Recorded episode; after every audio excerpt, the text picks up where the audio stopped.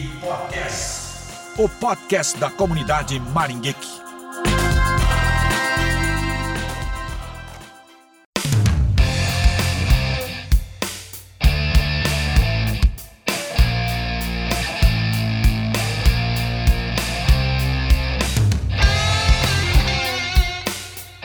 Bom dia, boa tarde, boa noite a todos os que estão escutando o podcast da comunidade Maringeek, Maringeekcast. Aqui quem tá falando é o João Paulo Polis, o Polis, e eu estou aqui no meu home office que eu não uso quase nunca. E estou aqui com... Fala galera, Fernando Gomes aqui, desenvolvedor Java, Full Stack, DevOps, Mobile, etc. Estamos aí na 15ª tentativa de rodar essa introdução. Bem-vindos ao podcast. E aí, galerinha, aqui é o Lauro, e sim, estou fazendo home office de cueca.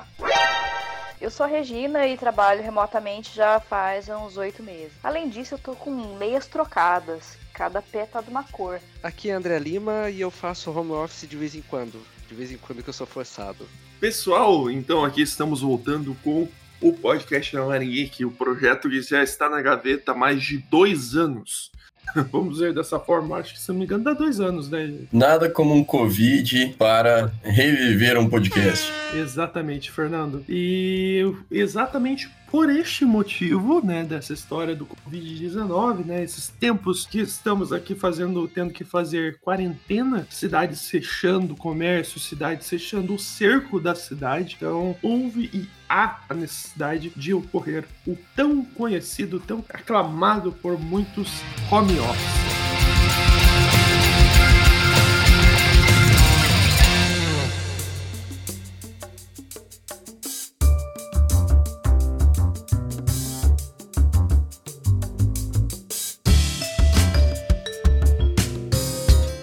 Estamos aqui, né, com pessoas que estão fazendo home office. O, o Fernando, que ele está fazendo home office há mais tempo, né, que ele já faz home office Há mais de quanto tempo, Fernando? Ah, já tá mais de dois anos já oficialmente full time com o home office. Ele que é desenvolvedor da DB1, o Lauro Vitor que está fazendo home office, mas ele está fazendo home office exatamente por causa do Covid-19. Ele que é desenvolvedor do Agenda.café. Cara, assim, a gente na Agenda Café a gente costuma fazer home office algumas vezes, porque a gente o nosso escritório fica dentro do Evoa, né? E basicamente aquilo lá é quase uma campus party o dia inteiro. Então, assim, a gente já vem fazendo home office algumas vezes, por exemplo, no carnaval, final de ano, a gente fez home office, né? Ficou bem opcional, ficou bem legal. Tem uma galera que do próprio escritório que optou por fazer home office também assim, de vez em quando lá. Bom, com isso, né, então a gente decidiu fazer esse podcast, né, falando sobre a questão do home office.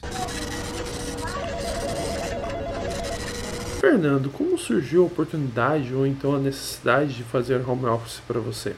Então, Polis, eu sempre tive alguma ideia, mesmo antes de, de, home office virar todo isso, todo esse objeto de desejo, de que poderia trabalhar de casa e, e sempre me sentir mais focado e até sempre gostei um modelo um pouco mais flexível de horário e de atividades, né, de buscar por resultados. E assim que apareceu o início, né, o projeto piloto de home office na DB1, eu já comecei já uh, nessa modalidade, uh, em conversa com meu gestor, ele já sabia dessa minha preferência e aí eu comecei oficialmente a fazer o, o home office, né? Já era um projeto experimental na DB1 e eu fui um dos, vamos dizer, um dos primeiros beta, um dos primeiros pilotos e felizmente acabou dando tudo certo e tô aí até hoje. Ah, muito bacana isso daí, né? Que algum, as empresas estão cada vez mais percebendo que o home office é uma opção interessante para ter, né? Que deixa as coisas até bem mais rápidas, né? Vamos dizer assim. E para você, Lauro, como que surgiu a necessidade? Foi você já tinha falado um pouco, né? Mas é que assim, home office, eu já tinha trabalhado de home office há, sei lá, uns quatro anos atrás, cinco anos atrás.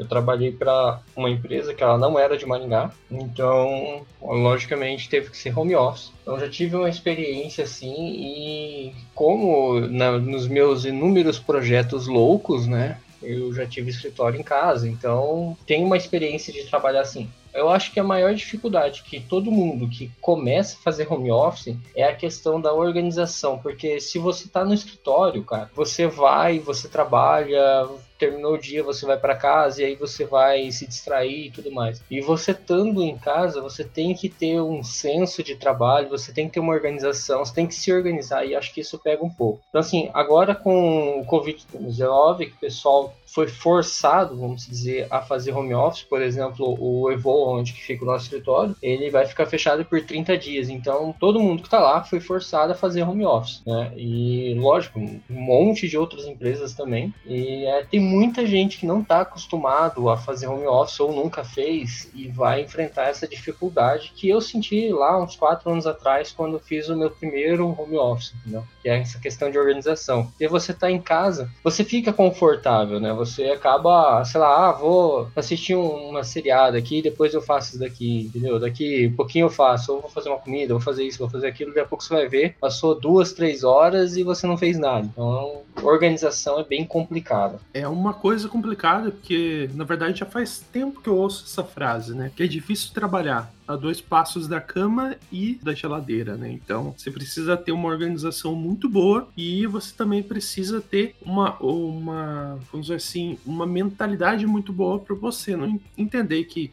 durante aquele período você está trabalhando. É, acredito que isso é, seja mais forte no começo, porque depois que você já tá na rotina, é, se torna natural e lógico que a gente precisa manter um cuidado até para não ter nenhum deslize, né? Às vezes tem essa tentação sempre do lado, mas uma vez que você já é, se acostumou e tomou como rotina realmente e aqui esse modelo de trabalho, acaba sendo automático você já ignorar isso e o teu escritório, né, a partir do momento que você monta ele, é a mesma coisa que você tivesse saído de casa, viajado 30 minutos para chegar no, no teu escritório. Aqui eu falei, no começo pega bem essa questão, mas depois que a galera se acostuma, né, você cria, que nem você falou, você cria uma rotina, né? Depois você pega a rotina e já era, vai embora. Mas o problema é que tem muita gente que, tipo, depende muito daquelas regras, né? Tipo, ah, eu tenho que estar no escritório, tenho que fazer isso e aquilo, então às vezes acaba pegando um pouco.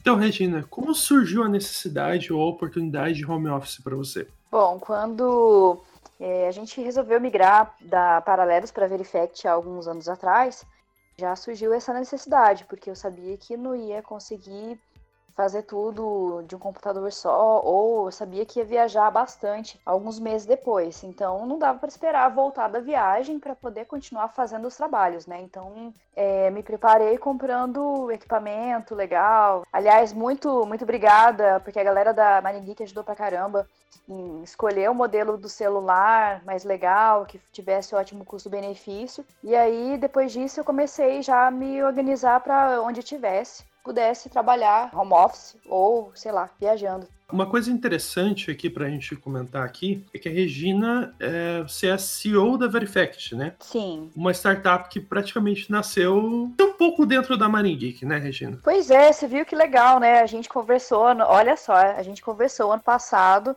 durante a Campus Party de São Paulo é, e a gente estava na época validando ainda a ideia. Então, a Maringeek foi em janeiro de 2000, eu participei em 2017 e 2018. Em 2017 a gente conversou e o produto não estava no ar. Então, é, boa parte do que foi desenvolvido depois, a Maringeek fez parte de algum jeito, porque é, você, Polis, o Lima, Lauro, todos, eu acho que ouviram um pouco assim de como foi a construção e principalmente a validação no começo, né?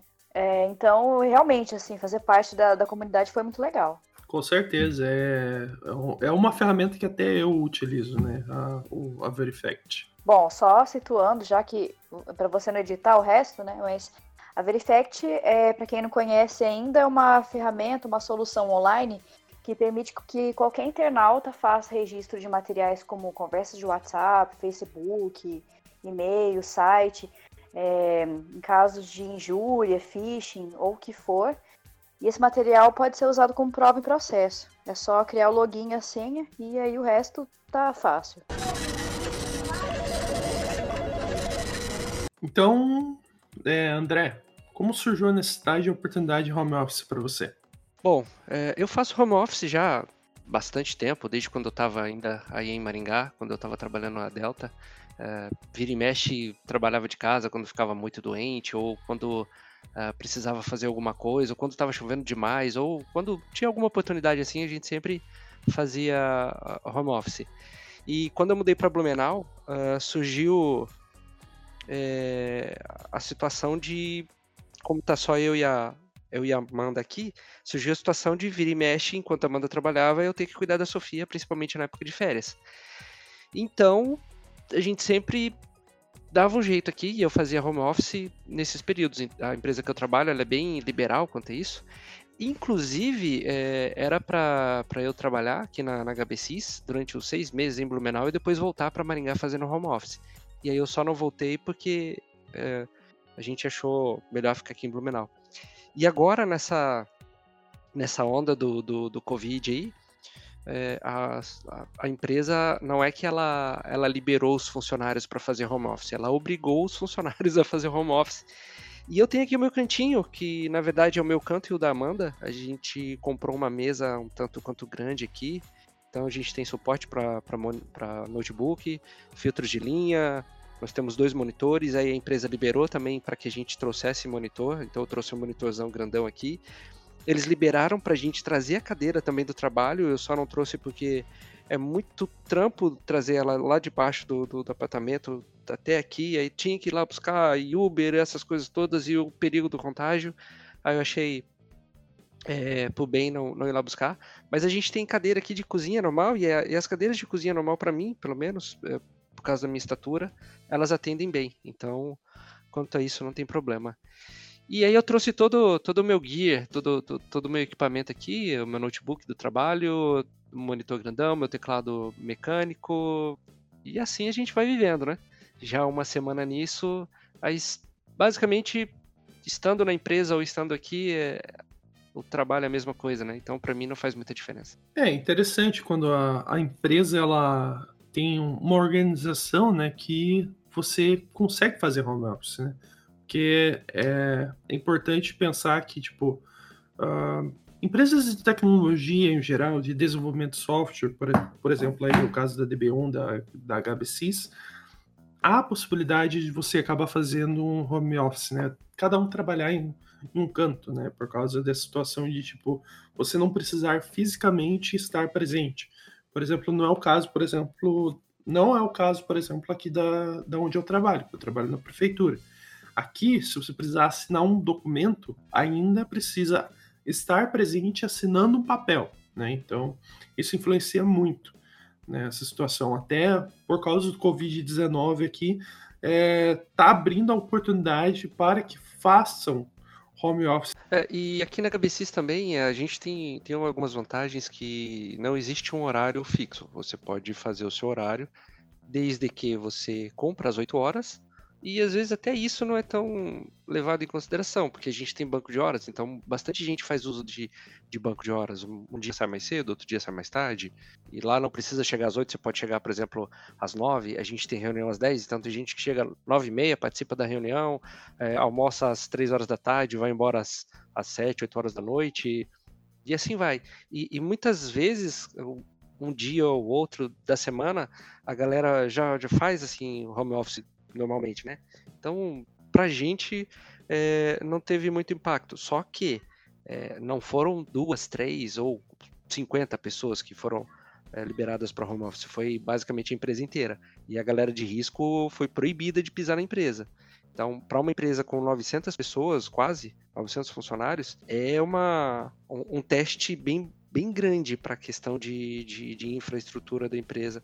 A vantagem também nesses casos é que a gente já está. Todo, todo o repositório da empresa é, é, já fica na nuvem, os builds, ou seja, é tudo, tudo já está na nuvem, a gente faz conferência via Zoom. Então, assim, a galera já está meio que acostumada uh, a trabalhar dessa forma, principalmente porque muitas vezes uma galera está aqui em Blumenau, outra galera tá em, em, em, São Paulo. Eu estava numa squad antes, por exemplo, em que parte da equipe era aqui em Blumenau, parte da equipe era em Maringá e a gente vivia fazendo conferência. Então, fazer conferência já faz parte da nossa rotina. Quanto a isso, a gente não teve impacto nenhum.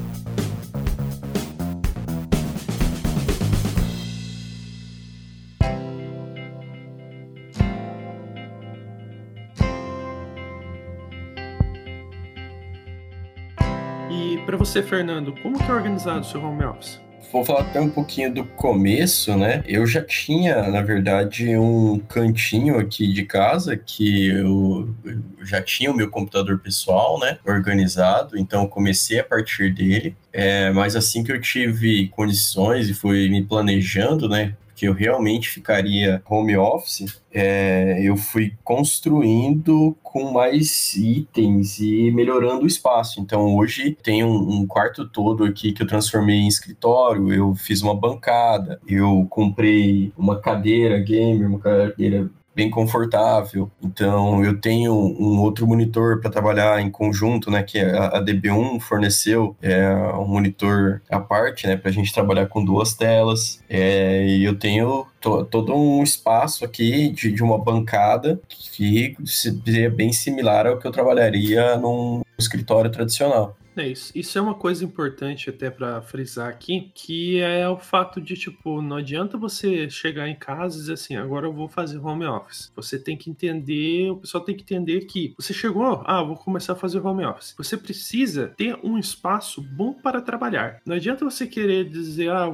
tem esse cantinho aqui com uma mesinha pequenininha que você fica todo apertado para ir uma cadeira de, de mesa de jantar ali que não, você fica todo meio zoado ali, você não não, não fica confortável, que você vai conseguir trabalhar. Não, não é bem assim, né? Então precisa, da mesma forma que no trabalho você tem uma certa, um certo, uma certa organização com um certo conforto, você também precisa pensar nisso no seu home office. Cara, é, vai de ponto de vista, porque trabalhar largado no sofá também é gostoso, viu? No começo é legal, mas é, a gente é, sabe que a questão de ergonomia é importante, assim. Então, se você vai esporadicamente fazer isso, é super legal mesmo. Mas não dá para trabalhar oito horas é, se forem interruptas, assim, ou então no espaçamento de quatro, trabalhar quatro horas seguidas, se não tiver iluminação adequada, uma cadeira que tem ergonomia, né? Tem que ter ajuste de assento, de encosto. É, mas concordo, assim, eu acho que tem.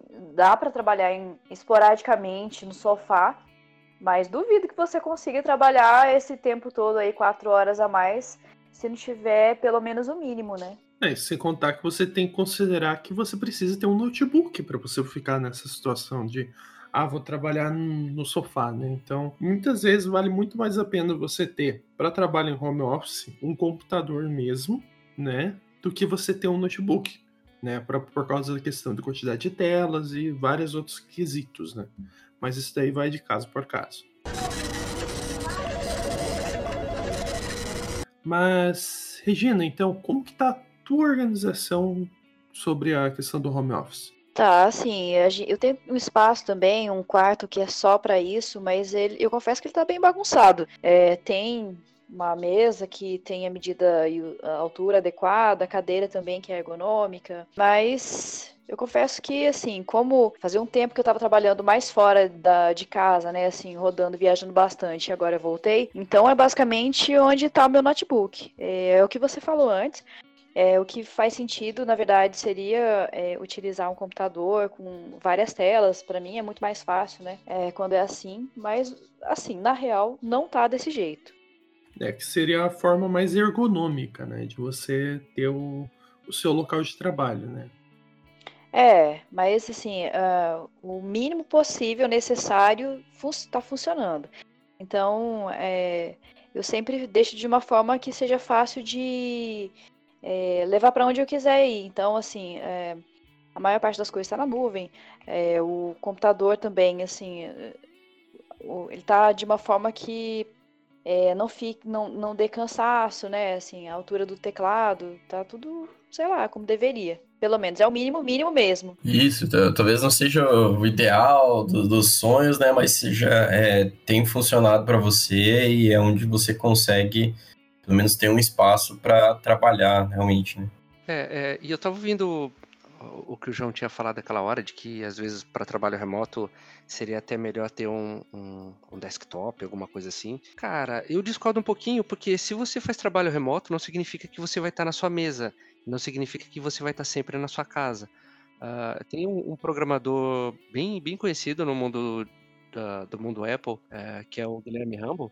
Ele mesmo ele fala que a, a, stack dele de trabalho tá toda, não só tá toda na nuvem, mas ele tá sempre trabalhando só com o, o, o, MacBook dele, porque como ele, ele não só faz remoto, mas ele viaja bastante, então todas as vezes que ele precisa sair, como ele já está acostumado a trabalhar só no, no MacBook, então aonde quer que ele tá, ele não sente é, tanta diferença. Então para ele qualquer lugar é um local de trabalho, não só a mesa dele e coisas assim.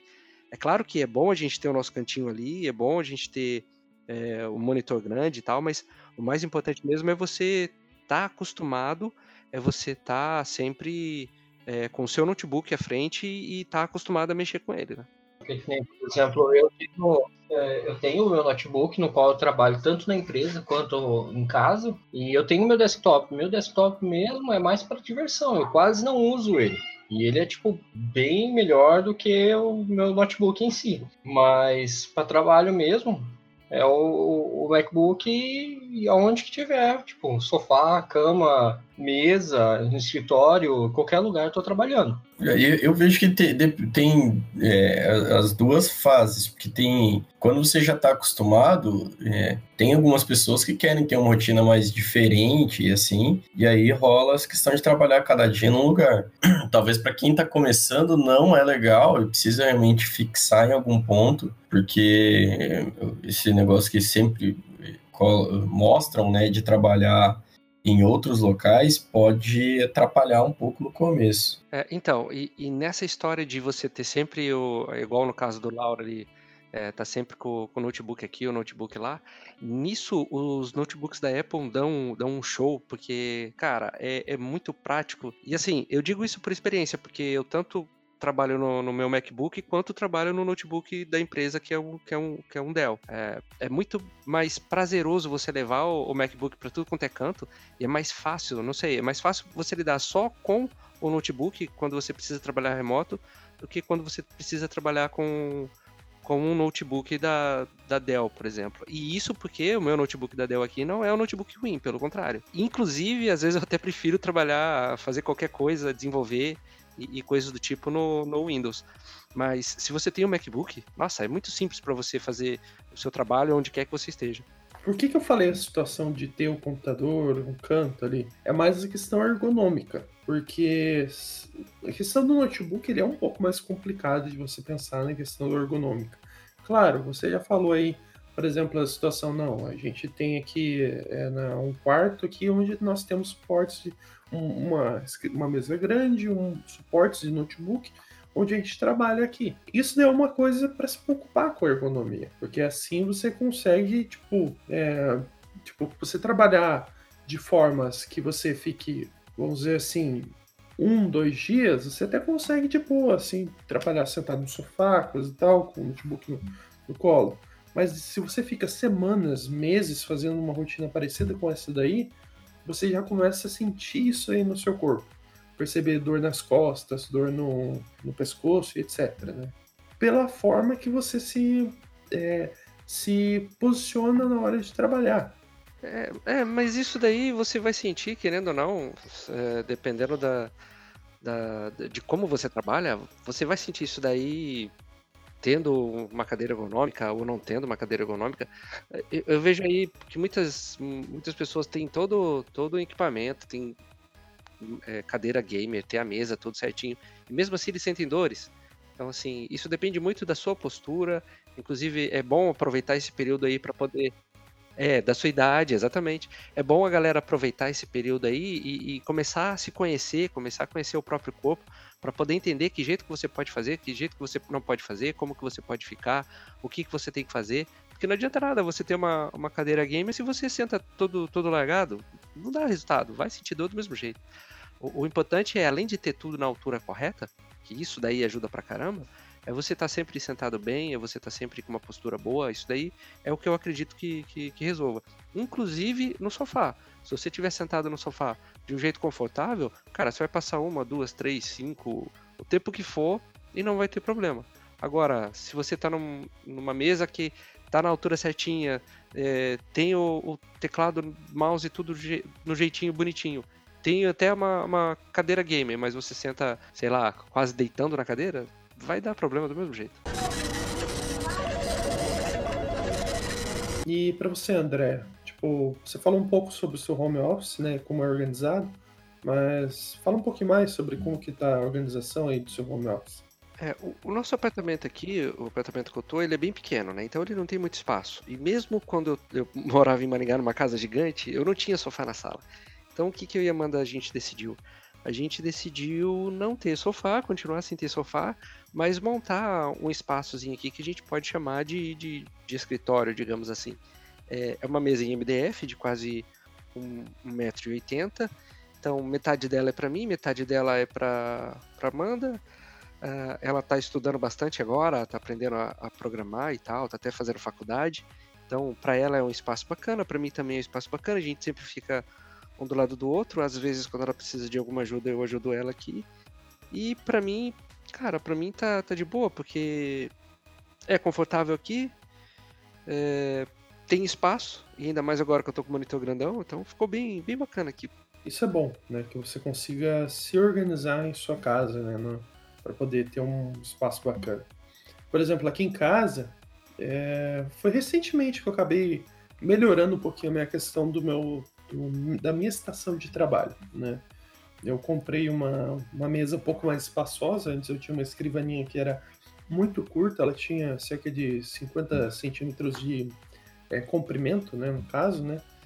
Uh, e ela é era um pouquinho mais, um pouquinho larga, assim, tinha mais ou menos 1,20m, mas ainda era um pouco complicado pela forma que eu tinha que me posicionar no home office, né, para poder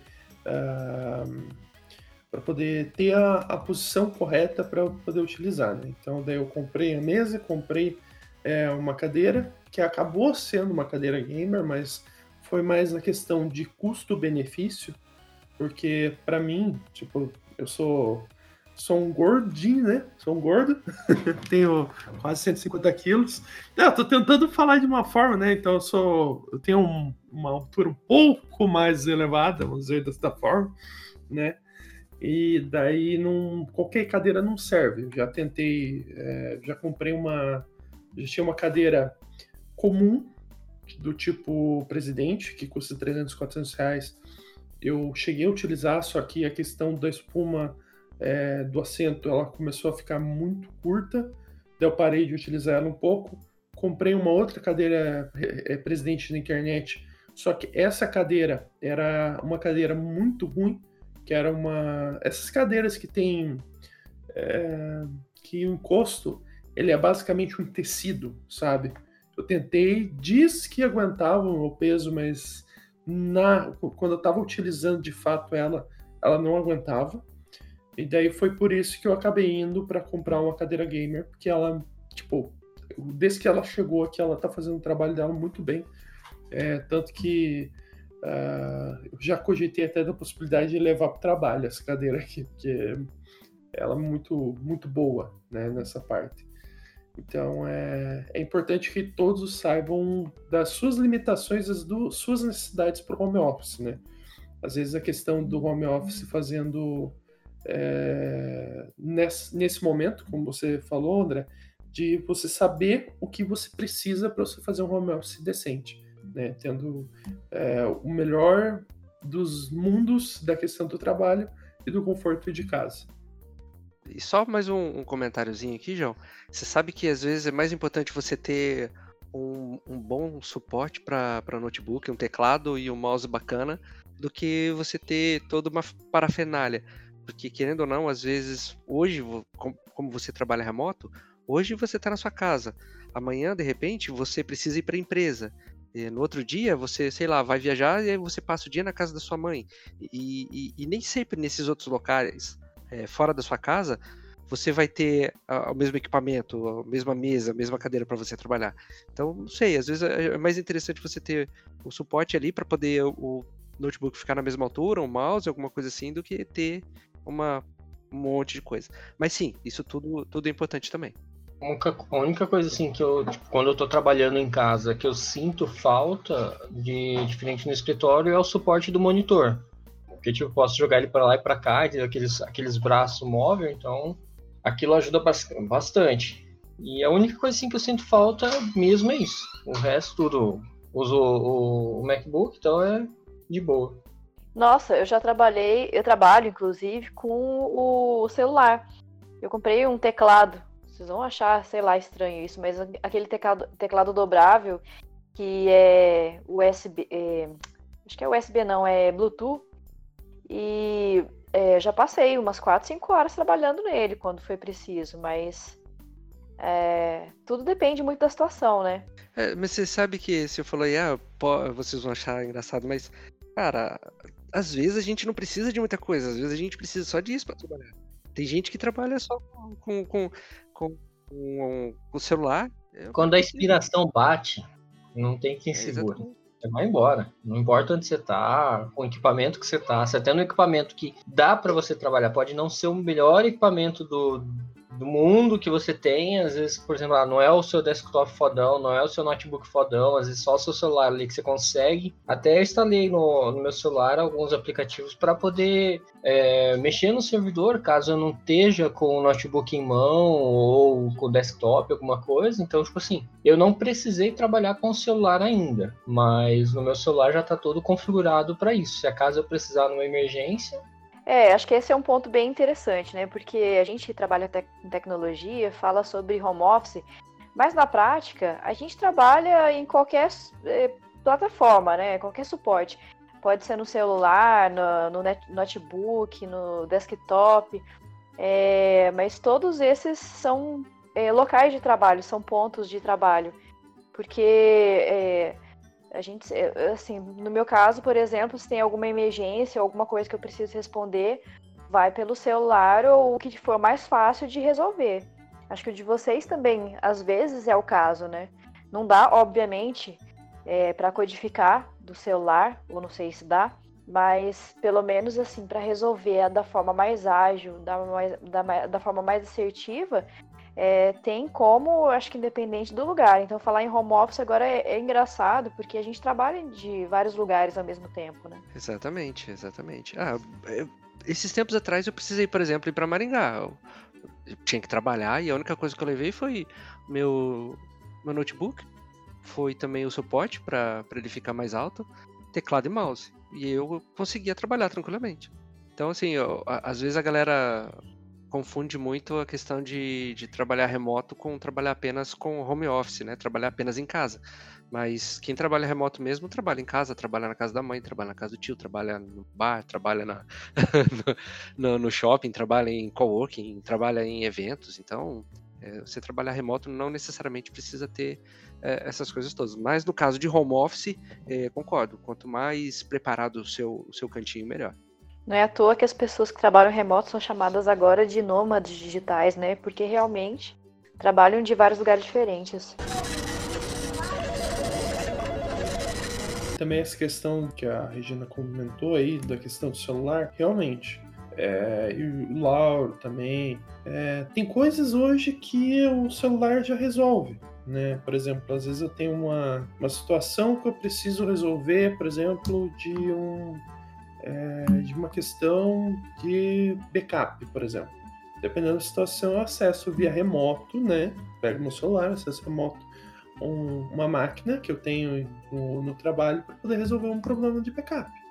Então, é, é, não necessariamente você precisa estar o tempo todo né, com o aparelho, o, notebook, o computador. Às vezes o celular te atende a demanda que você precisa, né? É, e, e esse é um, é um, tipo de coisa que a gente precisa dividir bem, dividir e separar exatamente os conceitos. A gente precisa separar o que é home office e o que é trabalho remoto. E às vezes os termos acabam se confundindo um pouquinho, né? É, o home office é quando você realmente só trabalha em casa. Aí nesse caso tem toda essa questão de equipamento, porque quanto mais conforto, melhor. Mas tem casos onde você não trabalha necessariamente em casa. Um dia você está num lugar, outro dia você está no outro, outro dia você está no outro. Então, quanto mais leve for o seu equipamento, mais fácil é para você trabalhar.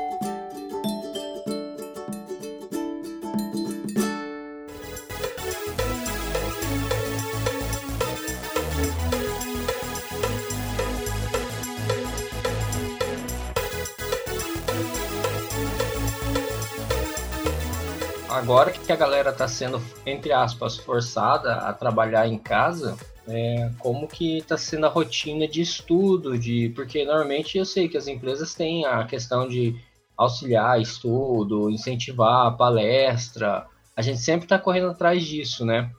Mas e agora? Entendeu? Não tem mais palestra, não tem mais nada, tá tudo parado. Então, como que a galera tá se virando para poder, sabe, continuar correndo atrás de conhecimento? É, uma coisa que está acontecendo muito, é, saindo um pouquinho da situação, né, sobre essa questão de estudo, é as universidades em si, que não são EAD, são presenciais, estão utilizando o EAD para poder resolver o problema temporariamente, né, durante esse período do, do Covid-19, né, de, dessa, dessa pandemia, né. Então, cursos que você estaria presencialmente estão fazendo atividades EAD para que continuem, né, tendo, as, tendo o conteúdo, né. É, eu não sei como que a galera anda fazendo ultimamente, mas é para mim há muito tempo já o que eu tenho usado para estudo são é, cursos online, YouTube e essas coisas todas. Hoje em dia para mim já funciona tudo remoto. A, a Amanda ela estava fazendo um curso EAD aqui. Para falar a verdade era semi-presencial, ela ia para a faculdade apenas uma vez por semana, mas por causa do Covid já virou EAD totalmente.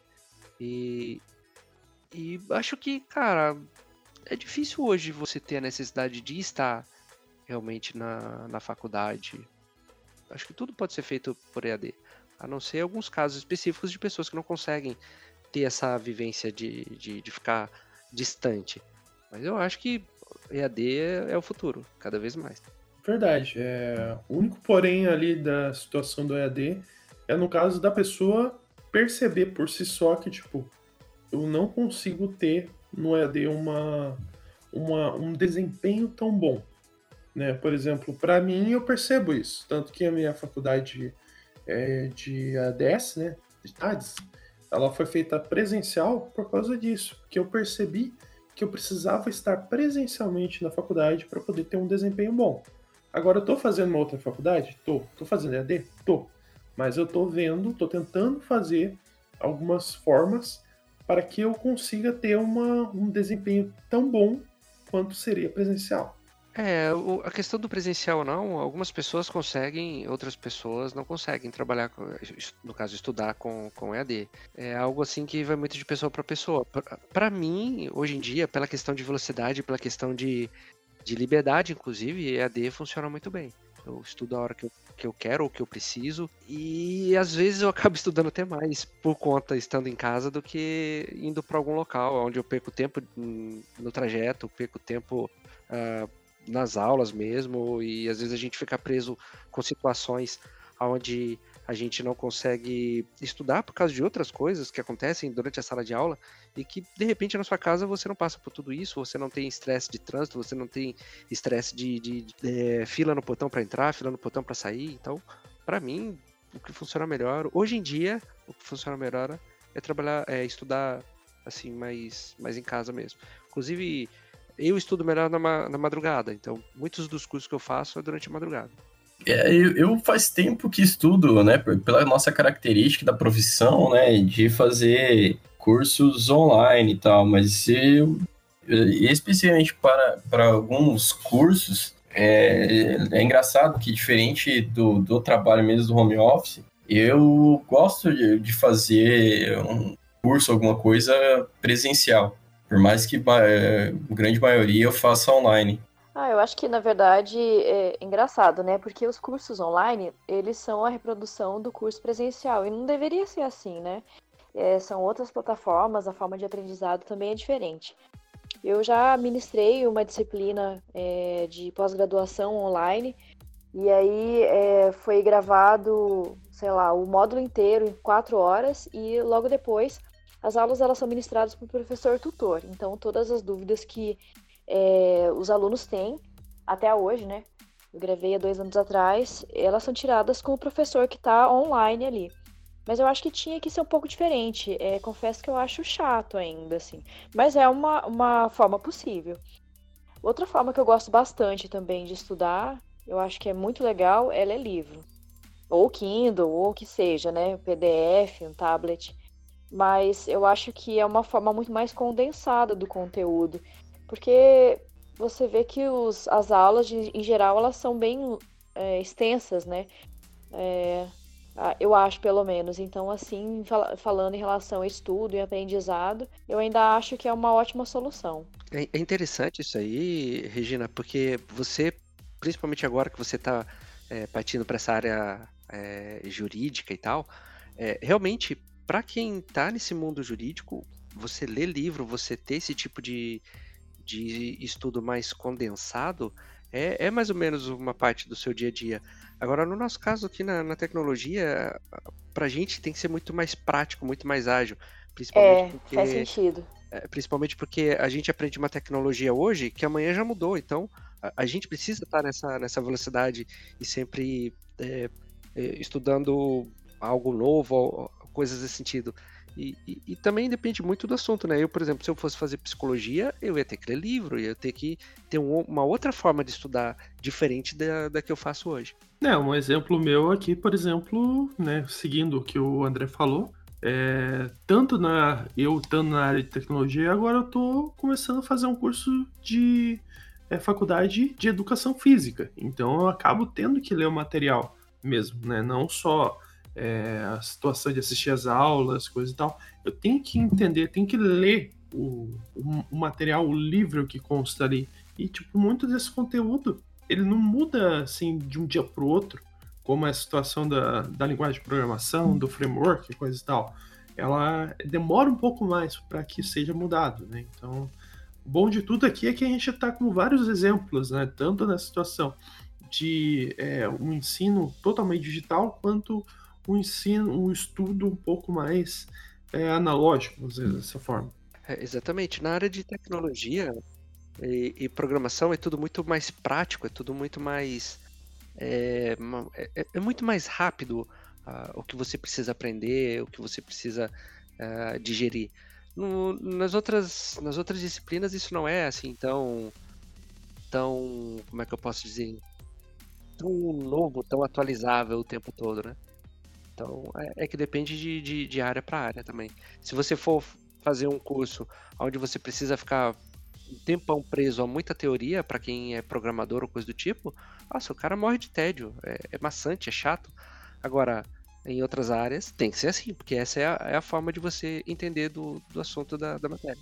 Acho que no caso de programação, necessariamente você precisa entender é, sobre lógica e sobre algoritmos, né? É, você pode explicar um pouco melhor a respeito disso, mas é que, como, como você falou, tudo é muito novo, então programação, realmente, concordo com você que tudo está muito no ar, é assim, literalmente conectado, está no ar. É, ou seja, os cursos, o que está agora é, disponível é o que é o, o mais recente. É, quando chega no livro, significa que já passou um certo tempo também, né? Isso é muito tempo para quem trabalha com essa área. É, exatamente. Tem livros, por exemplo, de, de programação que se você for pegar para ler é, livros de cinco anos atrás, se você for pegar para ler hoje, ele está totalmente defasado. Dependendo do, do tema do livro, às vezes até bem menos. Tem livro aí que com um, dois anos já está já tá defasado. Exatamente. Se for um livro de JavaScript, principalmente. a cada mês já está defasado gente trabalha, até o, o, o PHP está eh, tá, tá, atualizando de forma absurda. O, tô, tenho trabalhado bastante com Laravel agora. Tipo, o cara que tava trabalhando, tá trabalhando comigo lá, eu falei pra ele, ah, vamos, vamos fazer já na versão 6.18. Ele falou, caralho, já tá na 6, tipo, sabe? Tá muito atualizando, muito rápido as coisas. Então, se você pega um livro para poder ler, você, você, a hora que você termina o livro, você já tem que comprar outro que já tá desatualizado. Sim, o, o próprio Laravel é um exemplo disso daí. Por causa que lançou o Laravel 7 recentemente. Cara, eu tô, eu tô usando nos meus projetos ainda o 5.8, que é tipo um ano atrás, pra você ter uma ideia mais ou menos. 6 ainda tá em desenvolvimento, os caras já tá no 7.2, entendeu? É, mas é desse jeito mesmo no, no, no mundo do .NET também. Lançou o .NET Core, uh, o 3.1 há, há pouco tempo atrás, e a, antes dele a versão mais estável era 2.2, e essa versão 2.2 já não tem mais suporte. Então é, é, assim, mudou a versão, já era. Na, no Laravel, a única questão é que, tipo assim, a, determinadas versões eles dão um suporte mais estendido. Então, por exemplo, na versão 6 é a versão que vai ser estável, né? E ela vai ter um suporte até, acho que de 4 anos, se eu não me engano. Depois disso, para de ter suporte e atualização. É que nem está sendo a 5.8, que é que o Poli está usando. Esse ponto eu acho maravilhoso, assim, que a gente tem informação pra caramba, independente de onde a gente esteja. Então, pode estar em Blumenau, em Maringá, em Marechal, sei lá, Cascavel, onde for. É, já não é mais desculpa nem impeditivo para ter conhecimento, né? Exatamente. Desculpa para não para não para não aprender, essa desculpa só dá quem não quer aprender de verdade.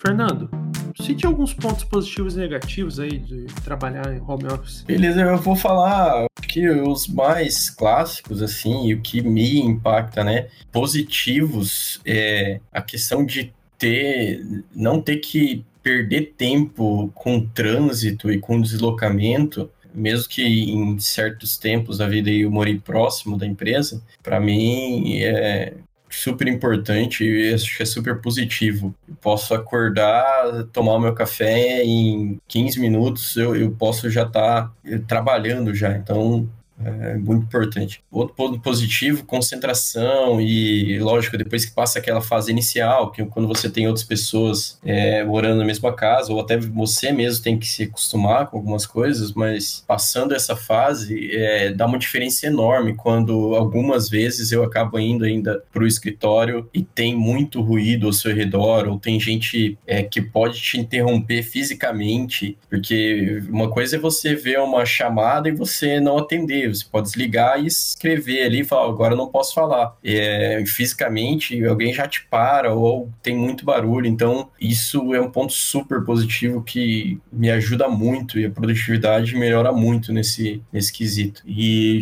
de negativo, para mim, não tem muitos. Um que não é tão forte para mim, que seria o contato social, programadores e suas, seus mundos paralelos, né? E às vezes não fazem questão tanto como outras pessoas, né? De contato e de, de sociedade e tudo mais mas isso é importante de, de qualquer forma para a carreira. Então a gente tem que achar outros meios de se fazer visto. Então, se você não vai ao escritório, as pessoas não te, estão te vendo, pessoas novas não te conhecem, enfim, você tem que achar meios de estar tá presente mesmo que você esteja remoto. Acho que é isso. Tem, tem acho que tem muitos outros pontos, mas acho que para mim aí é, é os principais. E para você, Lima, o que, que você acha? Quais são os seus pontos positivos e negativos? Como ponto positivo, é a liberdade que você tem e o tempo que você ganha, porque, de novo, você não perde tempo com o trânsito, você não perde tempo se estressando indo para o trabalho, voltando do trabalho, então é tudo é, é, tudo ali rápido. É, eu estava dando treinamento para uma galera de uma, de uma outra equipe, então a gente, o nosso horário era das 8 às, às 12, né? Porque tinha que reservar sala e essas coisas todas. E daí, quando a gente passou a, a ter que ficar em casa, a gente combinou de começar às 7. Então, nisso, só nisso a gente já ganhou liberdade, flexibilidade. E para eu poder chegar às 7 horas no trabalho, eu teria que acordar 10 para 6, tomar, tomar um banho, pegar um ônibus aqui, pegar outro ônibus lá, depois andar mais um pouco e tal. E estando em casa, eu simplesmente levanto 6 e, sei lá, 6 e 40, por exemplo, ou 15 para 7, levanto, tomo um banho, ou então simplesmente joga uma água na cara, tô pronto para o trabalho. É claro que existem pessoas que vão dizer não, que você tem que trocar de roupa para poder é, sua mente realmente entender que você está trabalhando, mas isso daí é, é de pessoa para pessoa. Então, é, essa é a vantagem é, é uma das vantagens que, se tem trabalhando no home office. É essa liberdade de tempo que você pode cumprir o seu horário a hora que você quiser. Só que isso também é uma das desvantagens, porque ao mesmo tempo que você pode ter mais liberdade para poder trabalhar, a, acontece de às vezes você trabalhar mais pelo simples fato de você já estar tá em casa. Então, você se você tem que trabalhar lá, bater o, ponto e trabalhar 8 horas.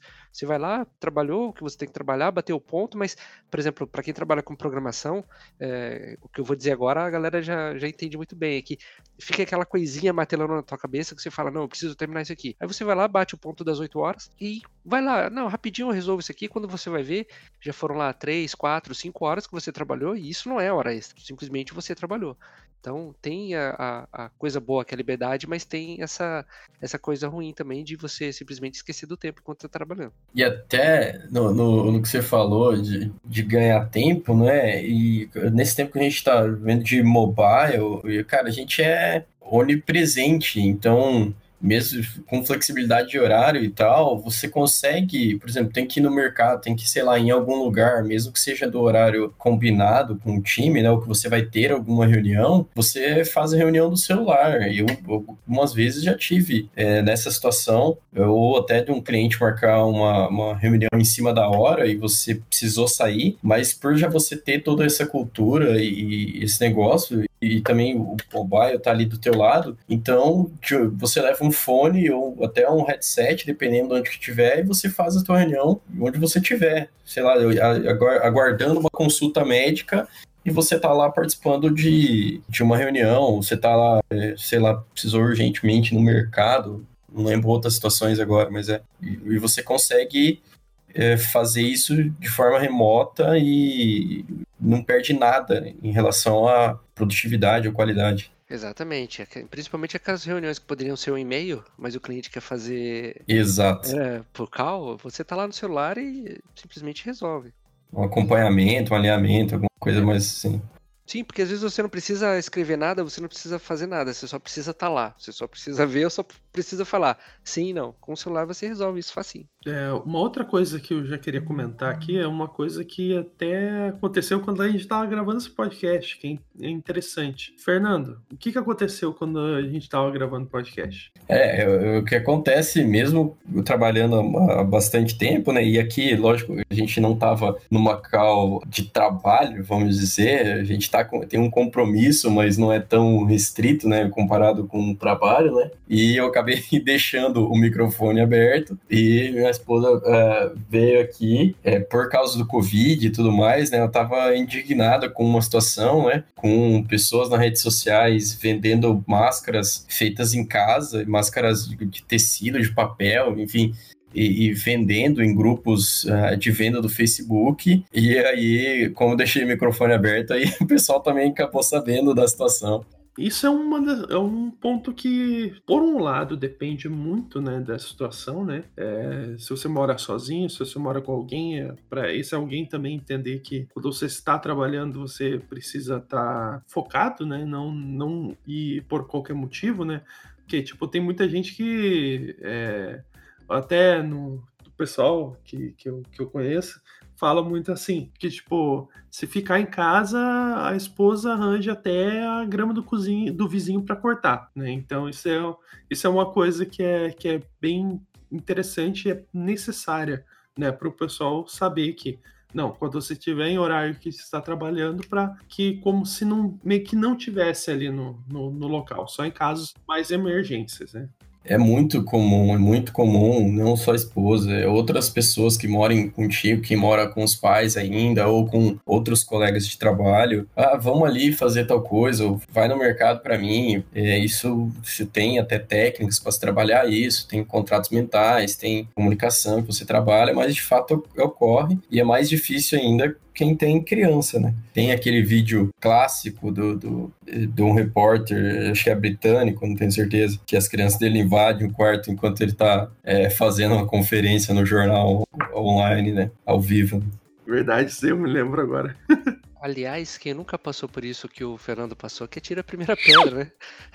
Principalmente se você tem criança em casa. Direto aqui, eu tô em reunião ou eu tô em alguma cal quando a, a Sofia tá de férias. Aí ela vem, papai, papai, papai. Inclusive, às vezes ela até acaba participando da reunião. Hoje mesmo a gente teve interferência de gatos e cachorros, né? Sim. O pessoal que tem começado o, é, home essa semana aí por causa da situação tem sido bastante comum. Cada um né, não tá acostumado ainda, os demais da equipe, a trabalhar nesse modelo. E, e é natural e a gente tem que também entender esses pontos e que vão acontecer. Então, tem várias pessoas que têm filhos e aí mora um cachorro que aparece no meio da reunião, outra hora é um filho. Menino, não derruba isso daí. É, são situações que acabam sendo até engraçadas e descontraem é, alguns pontos né, de conferências. Né? Ah, mas se a pessoa sabe que você está trabalhando em casa, sabe que isso é possível, né? A única coisa Sim. é quando, por exemplo, no meu caso, nem sempre o cliente sabe. É, eu sabia que eu estava trabalhando às vezes em casa, porque depende, eu tô, às vezes estou aqui, estou no escritório, mas às vezes eu ficava aqui. Aí era meio estranho, um cachorro latindo, vizinho berrando. Eu acho que esse é um problema tolerável. Eu acho que é uma coisa que, assim, falando do outro lado agora, né, como eu já tive, eh, tive empregados contratados. Empregados assim, colaboradores que já trabalharam comigo, no meu time, e trabalhavam home office, é, eu tive problemas com falta de disciplina nas entregas. É, eu vejo que vocês fizeram todos, vocês já conversaram sobre isso, já falaram, de métodos e formas de fazer com que vocês entregassem é, aquilo que é, tinham proposto é, no prazo, com qualidade, legal. Mas eu, no passado, há um tempo atrás, eu tive problema porque tinha esse problema de falta de foco às vezes, porque eu acho que tem essa adaptação, né? A família nem sempre entende que a pessoa não está disponível ali, apesar de estar de corpo presente, mas que tem isso, assim, de perda de desempenho durante as primeiras semanas. Vocês acham que, aliás, me falem, assim, que dicas que são legais para quem nunca trabalhou em home office ou não está acostumado a vencer essa, essas, essas, essas primeiras semanas, ou primeiros dias, né? Sei lá. Bom, eu, eu até escrevi um artigo sobre isso é, essa semana, que está no blog da DB1, né, de minha jornada da DB1, e que eu dou é, algumas dicas que eu te, procurei pensar não em quem vai começar home office, e tem, tem vários conteúdos em relação a isso, mas eu procurei focar é, exatamente nesse pessoal que vai fazer de forma temporária e que está começando meio que forçado agora, né? Eu, eu, separei em cinco itens. Eu acho que é legal a gente conversando, interagindo, né? Tenho certeza que esse link desse post no, no blog da DB1 e também do seu post no seu blog no Medium vão estar na descrição do podcast. É, é, é, complicado isso, porque quando você está trabalhando na empresa, o horário de almoço, por exemplo, você simplesmente levanta e vai almoçar. Só que quando você está em casa e dá o horário de almoço, principalmente agora que você não pode sair de casa, cara, quem tem que fazer o almoço é você. Então é, é, é, difícil quando você tá, tá trabalhando ali e de repente a barriga ronca, aí você fala, putz, e agora? Tem que levantar daqui, ir lá fazer o almoço, e, e depois que, que, que, faz o almoço ainda tem que lavar a louça, e depois voltar a trabalhar. É, é complicado você focar desse jeito. É, exato, é, tem, tem coisas que é assim, inevitavelmente é, a primeira, talvez a primeira semana aí, ela vai ser de ajustes, de alinhamentos, seguindo as dicas e tal. Não tem uma barreira muito, assim, nossa, incapaz de alcançar para home office do presencial, mas vai muito do ambiente de cada pessoa e também do perfil. Como você comentou aí, às vezes não, teve alguma pessoa que acabou perdendo a produtividade. Mesmo pessoas que, seguindo dicas e tal, às vezes o perfil dela, é, a gente tem pessoas que falam, oh, tentei já trabalhar home office por um tempo, mas eu não me adaptei, porque às vezes é da própria pessoa, porque ela precisa de, é, sei lá, auxílios externos para, como o Lima falou, cumprir as rotinas, os horários, é, ou ela sente realmente que ela precisa do contato próximo e está ali é, naquele ambiente de, de trabalho né, tradicional. É a mesma coisa de uma pessoa que prefere o ensino presencial do que o ensino EAD, né? É, a melhor dica que a gente pode dar assim que para quem está começando é manter a rotina, cara. Se você está acostumado a acordar, tomar um banho e ir para a empresa, faz o mesmo processo. Acorda, toma um banho e vai fazer o seu home office. Você está acostumado, sei lá, acordar, fazer um café, tomar um café, alguma coisa, tipo, não perde a rotina, porque daí você não não, não vai sentir que o seu dia vai ser desperdiçado. Por exemplo, ah, agora eu tô fazendo home office vou acordar às 10 da manhã, 9 da manhã, né? Porque tô em casa, vou trabalhar até mais tarde, cara. Não funciona legal para quem tá começando. A não ser que você já tenha essa rotina. Aí você consegue. Senão você acaba perdendo desempenho, né? É o que acontece com muita gente a pessoa dá uma relaxada porque, tipo, tô em casa e acaba perdendo desempenho por causa disso. Uhum. Você sabe que essa daí é a dica de ouro. Mantenha a rotina. Se você está acostumado a entrar na empresa às 7, levanta para poder bater o ponto às 7 e trabalha como se você estivesse dentro da empresa. Isso, e, e, todos os aspectos, não, não só de rotina. O que se fala dessa dica de ouro é manter. Se você se veste de um, de um determinado modo, lógico que, assim, é, pô, se você ia de terno e gravata, às vezes em casa você nem tem ar-condicionado, você não vai colocar um um terno, porque não vai caber, mas você vai colocar alguma roupa mais profissional. Você só vai trabalhar de cueca igual o Lauro quando você já tiver acostumado. É que até eu mesmo tenho a, a, assim, o costume de eu acordo de manhã, mesmo fazendo home office, é, independente da situação, eu tenho o costume de acordar de manhã, ir tomar um banho, colocar uma calça, entendeu? Eu fico às vezes sem camiseta ali, sentado no sofá e tal, mas eu tenho esse costume de, tipo, meio que me arrumar para poder, entendeu? Trabalhar. É, tipo, eu tenho que entrar nesse espírito, sabe? Eu vou trabalhar. Uhum. E uma segunda que eu, que eu colocaria, acho que se eu fosse escolher, fora essa clássica, que é para cada indivíduo, se eu fosse escolher como um time, até como gestor, é, a principal seria a comunicação, mais do que nunca, e até novo, novos itens para você incluir na comunicação é, você alinhar a tarefa que a pessoa vai estar tá trabalhando e você colocar é, checkpoints de validação, mesmo que você não tinha isso no home office, vai, eu acho que ajuda muito, principalmente na primeira semana. Pode até, num, num primeiro momento, parecer um micro gerenciamento e algo que algumas pessoas até se incomodam. Ah, nossa, a cada minuto eu tenho que fazer um reporte. Também não precisa ser a cada minuto, mas, por exemplo, você fazer se você fazia só uma reunião diária, você fazer talvez dois checkpoints, ou pelo menos o gestor está fazendo individualmente com as pessoas e as pessoas estarem fazendo esse reporte pro gestor, ajuda muito a não, não se perder e não ter sensação de que, pô, porque eu tô distante, eu não tô fazendo nada, ou a pessoa do outro lado não, não tá fazendo nada. Aumentar esses pontos de alinhamento, aumentar a comunicação, avisar o horário que tá online,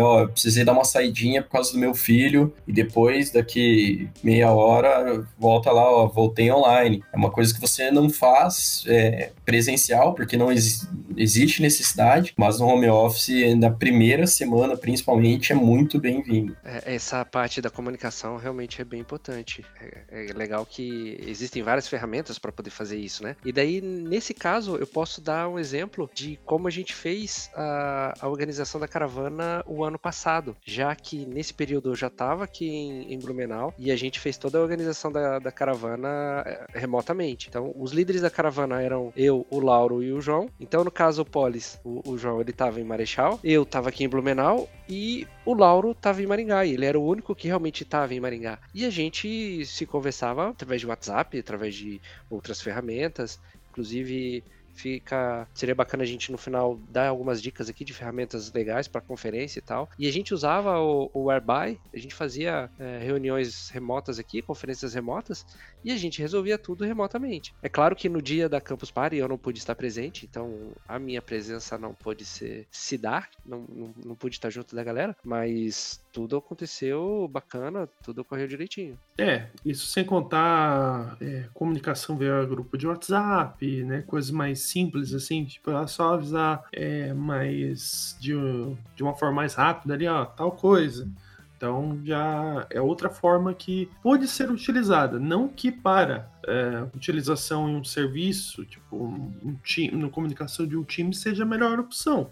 Existem várias outras, mas foi uma possibilidade, né? Uma outra coisa que a galera faz bastante aqui na HBCIS quando está remoto é, é, chamar e fazer call no Teams e fica lá um, dois, três pessoas conversando no Teams durante o, o, o dia para poder manter a, essa comunicação, né? Às vezes não tá fazendo nada, tá ali programando, mas é, o simples fato de você estar tá ali online conversando com as pessoas já ajuda bastante. É, eu, eu sei de algumas empresas, até eu, eu, fiz uma primeira tentativa no nosso time, que ainda não deu certo, mas acho que vai acabar virando, principalmente agora, é de você ter uma sala fixa no Hangouts ou sei lá, em outra ferramenta, o Airbnb Paiva, qualquer outra, onde você fica tipo Big Brother mesmo. É legal que não seja obrigatório, né? Que seja opcional, mas que tenha lá um ambiente para você é, entrar na sala e ficar lá conectado o dia inteiro. Se alguém quiser te procurar, ou se alguém quiser ter essa sensação de, nossa, eu não tô sozinho, é, da mesma forma que você trabalha no presencial, ter pessoas ao redor, essa é uma forma legal. É, se você trabalhar numa empresa que tem a possibilidade de, de usar o Microsoft Teams, cara, eu recomendo muitíssimo, porque ele é um mensageiro igual ao Slack, ele tem a possibilidade de você fazer chamadas, ele tem a possibilidade de você fazer conferências e tudo isso com uma qualidade absurda. Uh, se você não pode ter o Teams, aí no caso Slack, Discord mesmo, essas coisas todas. E se você tem dinheiro também e tem possibilidade de pagar um serviço igual o Zoom, o Zoom.us, é, cara, é outro serviço de, de cal que é sensacional.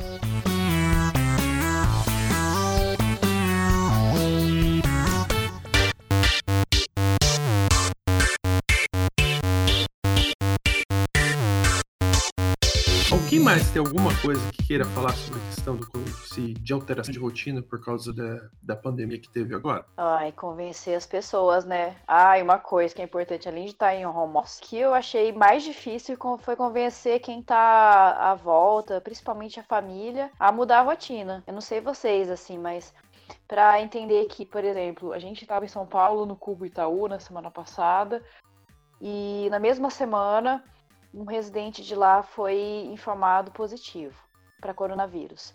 O prédio é enorme, tem 12 andares lá, a possibilidade da gente ter sido contaminado foi muito baixa. Então a gente está em quarentena desde então, mas já estamos quase saindo aí, porque já faz um tempinho, né? Então a gente cumpriu aí esse tempo mas é, a vontade de sair de casa para fazer qualquer coisa era muito grande. Assim. Esquece às vezes, né, que quarentena não é um tempo de férias, uma folga. E é, minha avó tem 94 anos e parte da família disse que estava com resfriado e foi visitar ela mesmo assim, porque falou que não era nada.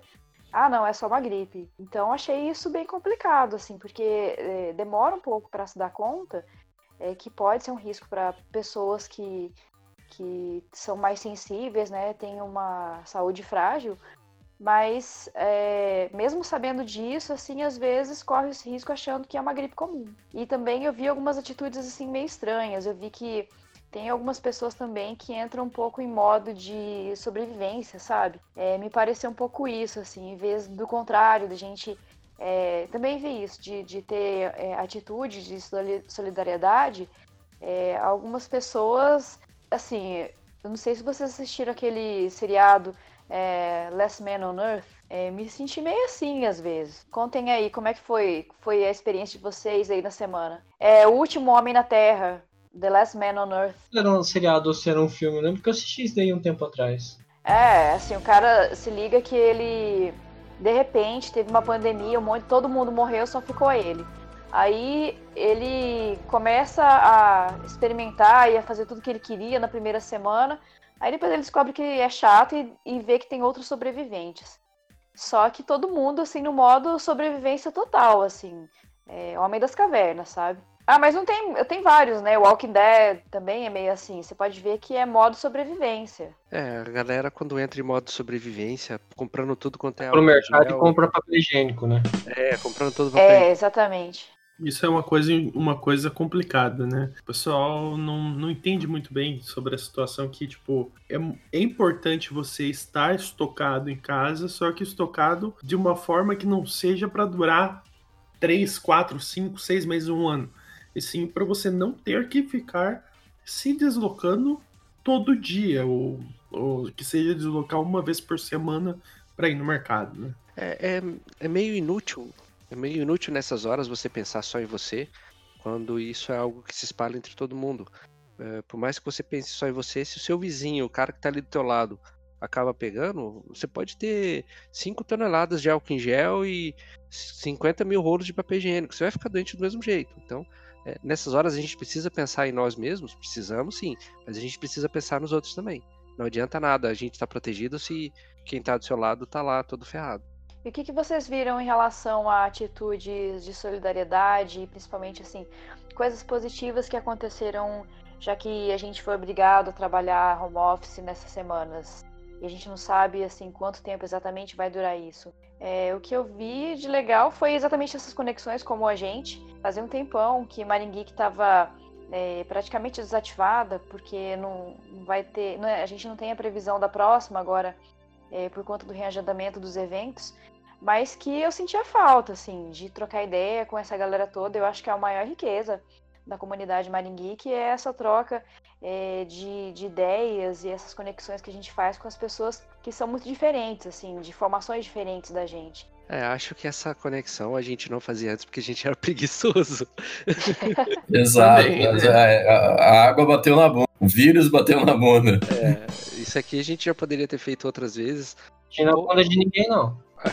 A gente, a gente tentou fazer algumas vezes assim, mas é, a gente não levou para frente porque a galera não entrava, então a gente ficava meio distante, mas isso aqui é uma das coisas bacanas realmente que aconteceu. É, aqui no meu, no meu condomínio, uma coisa legal é que foi aberto um canal para as pessoas do próprio condomínio que precisarem de algum, algum tipo de serviço, porque assim, tem muitas pessoas aqui que são autônomas, motorista de Uber, é, psicólogos, é, manicures, eletricistas e coisas do tipo.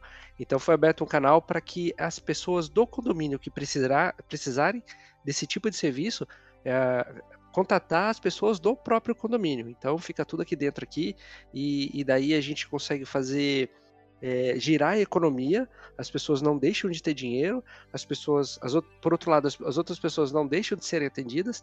E outra coisa bacana também é que a galera começou a, a comprar mais no mercado que tem aqui aqui perto, aqui no, no, mercado do bairro. Ele é mais caro, ele tem não tem tantos produtos assim.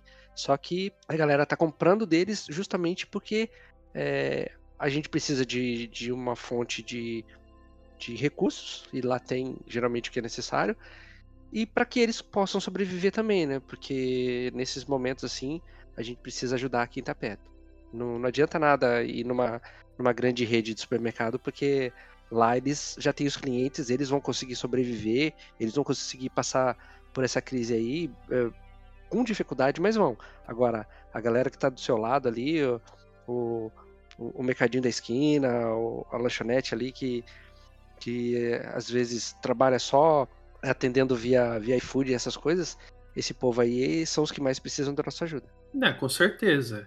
Por mais que, por exemplo, vamos supor, é, o supermercado gigante, é, a rede de supermercado, ela tenha que fechar, ela tem capital de giro, ela tem como se manter por algum bom tempo aí. Esse, Exatamente esses mercadinhos menores, geralmente, eles não têm tanto isso. Eles focam na questão de, tipo, ter um pouco de dinheiro ali para poder continuar comprando as, as mercadorias para repor. Não que eles tenham lá uma reserva de emergência para casos como esse daqui. Isso acontece até com, com a gente mesmo, né? Não é todo mundo que tem uma reserva de emergência, apesar de ser um assunto que sempre é tocado. Você vê várias propagandas, várias pessoas que falam sobre essa questão de é, econômica, assim, de tipo, ah, você precisa investir, você precisa ter a sua reserva de emergência, precisa. É, só que nem todo mundo tem, né? É, e essa galera do mercadinho da, da do mercadinho da esquina, eles estão eles estão colocando a própria segurança em risco, né? Porque foi dado o toque de recolher para que o vírus não se espalhe, só que as pessoas precisam comprar, as pessoas precisam comer, eh, eh, falta alguma coisa em casa, falta um arroz, falta um feijão, eles precisam ir no mercado. E às vezes a pessoa que vai no mercado para poder consumir um produto, essa é que está levando o vírus para quem está lá trabalhando e, e, e, tipo, tentando resolver um problema da sociedade, porque ela é um estabelecimento essencial, mas ela também tá, ela também pode ser contaminada porque, não sei, por uma série de fatores. Então, a gente precisa ajudar essas pessoas, assim como a gente precisa uh, ajudar a galera que é médica aí, os enfermeiros, porque esses daí também estão na linha de frente. E sempre que possível, é, passar um cadeado na, na porta do seu vizinho, que tem mais de 60 anos, e falar para ele, ó, o que você precisar, deixa comigo que eu vou lá e eu busco, mas pelo amor de Deus, não sai de casa. É uma coisa bem legal que, que você comentou agora do pessoal de saúde, né, e eu vi é, no LinkedIn hoje, é, empresas de software têm sido mais frequente, né? Mas outras empresas acho que também têm essas práticas de ter é, frutas frescas semanalmente, né? E eu vi algumas empresas estrangeiras que não cancelaram esse contrato com os hortifruti e eles redirecionaram as frutas que eles receberiam é, dentro do no escritório deles para hospitais e outros é, centros, né, UPA, outros centros de saúde. Eu achei que foi bem legal. Eu não sei como é isso na HBCs, como que ficou isso na HBCs, mas lá a gente tem, são cerca de oito andares ativos e a gente tem fruta todos os dias. E imagina o impacto que é para a empresa que fornece isso daí para para HBCs ter de repente o recurso cotado porque o pessoal não está indo trabalhar. Mais um motivo aí, André, para a gente falar a respeito desse negócio que a gente não está sozinho, né? É, a gente está conectado em rede, então é necessário pensar também soluções é, que são para resolver questões que não são diretamente nossas, mas que vão impactar sim a gente. Então, se a gente é, não tem contato diretamente, uma relação direta com o mercadinho do bairro, mas a gente precisa é, ver como é que vai fazer para esse mercado sobreviver, ou então, assim, se a gente deixar de, de comprar lá, vai ficar mais difícil cada vez mais conseguir suprimento, sei lá. É uma, uma iniciativa muito legal que eu acabei de ver aqui pelo WhatsApp, é que as lideranças de Maringá fizeram aqui uma reunião para pensar como que a gente pode, através da tecnologia, resolver questões e problemas que estão acontecendo agora na região. Então eles até colocaram aqui o hashtag Supera Maringá, é, acredito que deva ocorrer outras é, iniciativas como essa aí em Blumenau, ou se não tiver, que acho que é possível fazer, é, em Marechal também. É, por exemplo, pensando em como é que vai fazer em relação a soluções para pequenos negócios possam minimizar o prejuízo dos negócios fechados. Ter também um espaço para é, desafios, é, sugerir desafios e também centralizar demandas que são imediatas agora. Então, eu acho que é uma coisa que a gente pode, é, de casa, tentar resolver, porque isso nos afeta diretamente, sim, né? Porque é uma coisa que vai demorar um tempinho aí, alguns meses. Sim, e, e é complicado isso, porque existem pessoas que dependem diretamente de que tenha movimento. Por exemplo, o meu, meu barbeiro, ele além de ser meu barbeiro, ele basicamente é meu amigo. E, cara, a, gente fica preocupado. E, e, de uma certa forma eu fico. Eu não vou dizer que a consciência é tranquila ou algo nesse sentido, porque eu, eu fecho um pacote com ele mensalmente. Então, todo começo do mês, eu vou lá e pago para ele um, uma mensalidade, digamos assim, e eu vou lá toda semana, faço cabelo e barba com ele. E, e inclusive eu mandei mensagem para ele perguntando, cara, como é que você tá? Tá tudo beleza? Ele falou, não, tá beleza, tal. Você quer que, que eu vou lá? Se você quiser, eu abro lá a barbearia, faço seu cabelo. Eu falei, cara, não. Esse daí não é o problema. O problema é você tá bem. Se você tá bem, fica na sua casa, não precisa ir lá me atender. É, e principalmente porque eu já paguei mesmo. Então, se eu tivesse atendimento, eu não tivesse atendimento, para mim tanto faz. Agora, para ele não ter atendimento faz muita diferença, porque ele não vai ter esse dinheiro. Então é complicado. Para quem é, para quem trabalha com, com salão de beleza, para quem trabalha com Uber, para quem trabalha uh, com os mais variados profissões aí que são autônomas, essa é uma, é uma época muito complicada e a gente precisa dar um jeito de ajudar essa galera. Que nem minha namorada. Minha namorada é tatuadora, nesse tempo ela não vai atuar. Não tem como, né? Porque, tipo, é, é uma coisa que, tipo, envolve ali agulha, sangue e tudo mais, e você tem que estar próximo da pessoa, num ambiente que não é aberto e tudo mais. Então, tipo, e ela depende de tatuagem, não é uma pessoa que recebe um valor fixo lá no final do mês e tá de boa. Não, ela ganha conforme ela faz. E ainda uma boa parte do que ela faz, do, do que ela recebe, ela tem que pagar para repassar para o estúdio. Então imagina assim, ela ficar parada para ela é difícil. E falando assim nas situações aí que eu vi, foi algumas pessoas, alguns proprietários de imóveis é, falando que não iria cobrar o, o a locação, né, o, o, aluguel, referente ao período enquanto a empresa ficar fechada, tipo, para poder ajudar, né? Então, tipo, isso é uma iniciativa bem bacana, porque para um microempresário aí ter que pagar aluguel, ter que pagar as contas que vai vir no final do mês e não ter faturado nada, é uma coisa bem complicada. E você queria virar tatuador, hein, Laura? Eu tô estudando ainda. Mas uh, agora falando uma questão aqui, já que está na situação. É, a gente está com ocorre em cada cidade uma decisão diferente, né? Ou decisões parecidas. Como que está sendo o caso de vocês aí? Por causa que, por exemplo, aqui em Marechal, é... falar um pouquinho da região, porque eu vou falar um pouquinho de Cascavel também sobre a situação. Aqui em Marechal saiu dois decretos, um no dia 17 e um agora no dia 20. O do dia 17 ele só é, regulamentava a questão de tipo da, do coronavírus, que era para tomar cuidado, coisa e tal, os servidores públicos, alguns servidores, eles teriam que fazer trabalho remoto, coisa e tal. E agora no dia 20 foi fechado o comércio, ficando só apenas o que é necessário, essencial para a cidade. Então, por exemplo, é, supermercados, sua, seus congêneres, mercearias, etc., é, empresa de, de combustível, composto combustível, é, a empresa de é, que fornece água, água em galão, né, e gás, etc. Certo? Como que está sendo para vocês? Porque a, ontem, na verdade, hoje eles estavam comentando, vi na internet, que Cascavel iria fechar as fronteiras, ou seja, iria fechar todas as entradas da cidade para que ninguém entrasse e saísse da cidade. Então, como é que está sendo Maringá? Como é que está sendo em, em Blumenau? Bom, em Maringá o comércio foi fechado sexta-feira, ontem, é, e o caminhão do Corpo de Bombeiros está rodando desde ontem com um, um áudio informando as pessoas para ficarem em casa. É, as únicas coisas que ficam abertas hoje, é, basicamente, são os lugares que são um serviço essencial. Farmácias, eu acredito que supermercados. Supermercado não tenho certeza. Mercados eles estão aberto, mas eles estão com limitação de pessoas dentro do mercado. Então, assim, é, tá tipo que nem posto de gasolina de noite, saca? Fica, só pode ter três, quatro pessoas lá dentro e a hora que sai entra mais. Lógico que o mercado tem uma quantidade maior de gente lá dentro. Eu até comentei sobre isso porque eu achei meio que, tipo, desnecessário, da forma que está sendo feito. Porque assim, as pessoas ficam aglomeradas do lado de fora na fila certo? E elas não estão dentro do mercado. Então, eu, eu, sei que lá em Portugal teve uma, uma questão disso, que os mercados fecharam, mas as pessoas é, é, teve que era obrigatório você ter um espaço entre as pessoas. E aqui não tá tendo isso. Então, tipo assim, ficou elas por elas, né?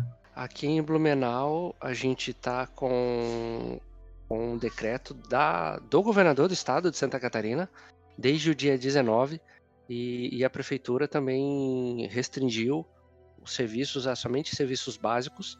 E esses serviços básicos são os básicos mesmo, polícia, bombeiros e, e tal, farmácia. E, uh, no caso, supermercados também. Até onde eu sei, não existe essa regra de é, limitar o acesso ao mercado. É, e aqui em Blumenau, especificamente, a gente já está com, com barreiras feitas pela Polícia Militar na, na entrada da cidade, restringindo o acesso para quem entra e para quem sai. E uh, viagens, viagens interestaduais já desde o começo da semana, se eu não me engano, já estão proibidas aqui em Santa Catarina. Essa limitação do mercado eu acho que só prejudica, porque assim, a pessoa acaba passando, indo lá no mercado e ficar uma hora no mercado, uma hora e meia no mercado, sendo que ele podia ter entrado lá e comprar e sair com lá em coisa de 20 minutos, entendeu? Sim, é o caso, por exemplo, eu moro no centro da cidade aqui em Marechal. É, tem um mercado que eu geralmente vou que fica uma quadra. Eu já fui bem no finalzinho assim para garantir que eu não ia ter muita gente lá para esperar. Que inclusive eu até publiquei aqui uma foto de um outro mercado aqui, né? No, vou ver se eu consigo colocar no post alguma coisa. É, que tava com essa limitação, porque todos os mercados estão com é, segundo o decreto, tem que ter no máximo 50% da sua, da sua lotação. No caso do mercado aqui perto de casa, eles colocaram que seria, eu acho que era 30 pessoas. 30 clientes só lá dentro do mercado, ia ser entrar só uma pessoa por família lá dentro do mercado, que, por um lado, é, é, é bom, por causa que diminui essa situação de é, pessoas circulando lá dentro, só que Supermercado é um local que você tem, tipo, não consegue em alguns casos manter a distância de um metro e meio, porque você vai passar ali, tá numa gôndola, às vezes a, a, a seção ela é muito curta, ela não é tão, não tem uma largura muito boa, então você tem que passar assim meio que colado com a pessoa, Então, tipo, é, é, é uma coisa complicada, né? Então. É, eu acho que é uma questão muito complexa. É, várias pessoas vão ter uma opinião, outras pessoas vão ter outra. Eu, por exemplo, acho mais importante se limitassem o número de produtos do que o número de pessoas. E se colocassem mais caixas. Se bem que é difícil, até pessoas que vão querer trabalhar, que não querem trabalhar agora, é, mas, sei lá, ter algumas estratégias para agilizar o tempo que a pessoa fica no mercado e não necessariamente é, limitar o número de pessoas, porque é assim, se limitar o número de pessoas, tinha que limitar fora também, porque não adianta, como vocês até postaram algumas fotos aí, e sei lá, na internet dá pra gente achar alguns exemplos aí. É, limita dentro, só que fora tá todo mundo numa fila, um grudado no outro. É, umas, situações que uma acaba anulando a outra, ou que uma gera a outra. E, a, a, e falando de perto lá ainda do oeste, é, cidades como Medianeira, onde meu pai trabalha na prefeitura, infelizmente não pode parar de trabalhar porque ele é auditor fiscal do município e é ele que faz um trabalho de, infelizmente, é porque o, os comércios estão se recusando a cumprir as recomendações e restrições de ir lá e fiscalizar. As pessoas ligam a todo momento denunciando porque tem bar que tá com todo mundo lá, porque tem narguile que tá uma galera acumulada lá e ele tem que sair batendo de lugar em lugar com a polícia e fechar e dar multa, enfim. E outra coisa que tem acontecido muito, que eu tenho escutado a galera dizer, é a quantidade de idosos que estão na rua, né? Que deveriam estar trancados dentro de casa e estão saindo para dar as voltinhas aí. Exatamente. Sim, é uma coisa que inclusive eu estava conversando com a minha mãe é, entre ontem e hoje. Eu falei principalmente que ela mora com minha avó. Eu falei para ela o seguinte, ó, você também é do, ela não tem 60 anos, mas ela tem problema de falta de ar. Então eu já falei para ela, ó, você tá dentro do, da faixa. Você pode ter um problema por causa se pegar o, o, o Covid-19. Então, se cuida muito bem. Então, ela me falou que ela estava se cuidando, coisa e tal, tava evitando sair, só que minha avó não tava com essa situação, não tava, ela continuava fazendo a caminhada matinal dela. Isso é complicado. Né? Bom, eu acabei de ver no site do Giassi, que é o mercado grande aqui de, de Blumenau e é onde eu sempre vou fazer as compras, é, não tem nada falando sobre essa, essa questão de limite de acesso. O que eles fizeram foi apenas reduzir um pouquinho o horário de atendimento, que eles ficavam abertos até às 11, geralmente durante a semana. Agora eles ficam abertos até às 20. E no domingo, que eles ficavam abertos até às 8, eles estão ficando até às 18. Então, questão de, de falta de produtos ou limite de pessoas aqui em Blumenau, pelo menos a princípio, não existe. É, e é interessante também que alguns, eu disse alguns, é, líderes, prefeitos, governadores estão tomando atitudes bem bacanas para tentar, pelo menos, reduzir a quantidade de pessoas infectadas aqui em Santa Catarina, desde que, desde o momento em que a OMS decretou pandemia, o pessoal já começou a agir, já começou a decretar uh, todo mundo para ficar em casa. O problema é que tem muita gente que ao invés de ficar em casa, pensa assim: ah, tô liberado da empresa, é para ficar em casa e vai para shopping. É que nem a galera que foi pra praia, né? Tem, exato, tem uma galera que em vez de ficar em casa vai pra praia. Isso é uma coisa que, inclusive, é o. São, é o cenário que aconteceu na Itália. Que é o, um dos principais casos ali que a gente pode perceber de coisa que não pode acontecer no Brasil. Né? O pessoal achou que por causa que era para todo mundo ficar em casa, foram viajaram, foram para shopping, foram para praia, coisa e tal. E daí tá como tá hoje.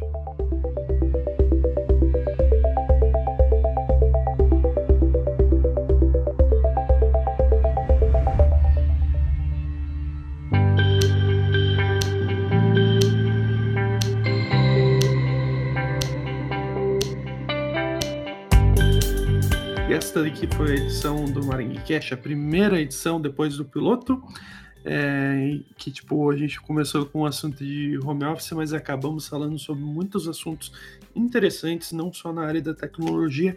Então, por favor, pessoal, aí tem seu tchau. Valeu, tchau, tchau. Até mais, pessoal. Abraço para todo mundo. Esperamos que vamos retomar aí. É isso aí, galera. Falou e até o próximo. Quem sabe daqui um ou dois anos. Bom, pessoal, até a próxima edição do Maranguicast. Tchau!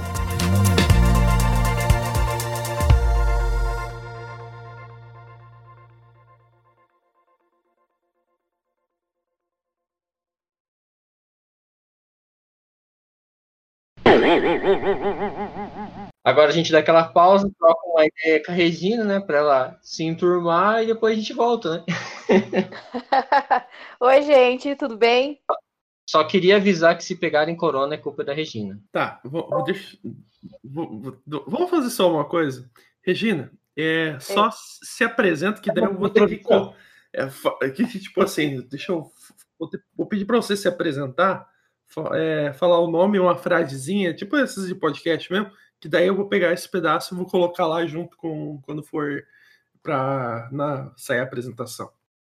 Beleza, peraí. Nossa, a nossa entrada vai ficar surpresa pra ela, ela só vai ver daqui dois anos.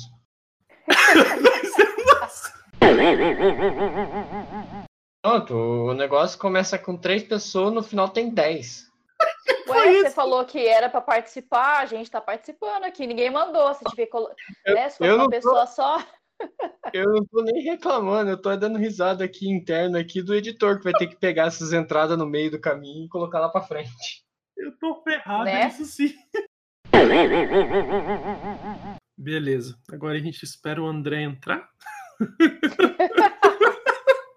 Tá ficando divertido. É, é. Ó, editor, você está ferrado. Ou não, ele coloca tudo sem edição mesmo, tipo, foda-se. E aí sai, né? Uma conversa maravilhosa. A Sim, gente já tava acho. conversando quase 50 minutos antes de começar o podcast. Tem quase 50 minutos de gravação. pois é, né? Nossa. Ah, a gente podia falar quanto tempo a gente participa do Maringui aqui, ó. É uma opção, né? Daí só que a gente vai fazer tudo de novo, né? O povo vendendo máscara. Foi preso ontem a mulher. Até 10 anos de cadeia e o povo continua vendendo. Aí eu fui falar, Oi? tá eu- deixei, eu deixei, eu o microfone aberto aqui. Sorry. Vamos escutar a mulher brigar com ele. Vamos escutar a mulher brigar com ele. Vamos escutar a Simone. Ah, droga. Tinha que lembrar aí agora.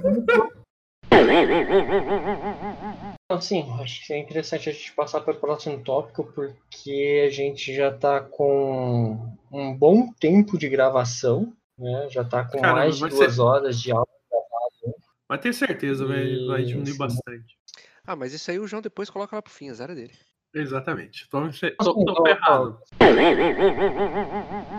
Tá, agora eu só peço uma coisa. Todo mundo dá uma risada aí, tipo, pra continuar a situação daqui um ou dois anos.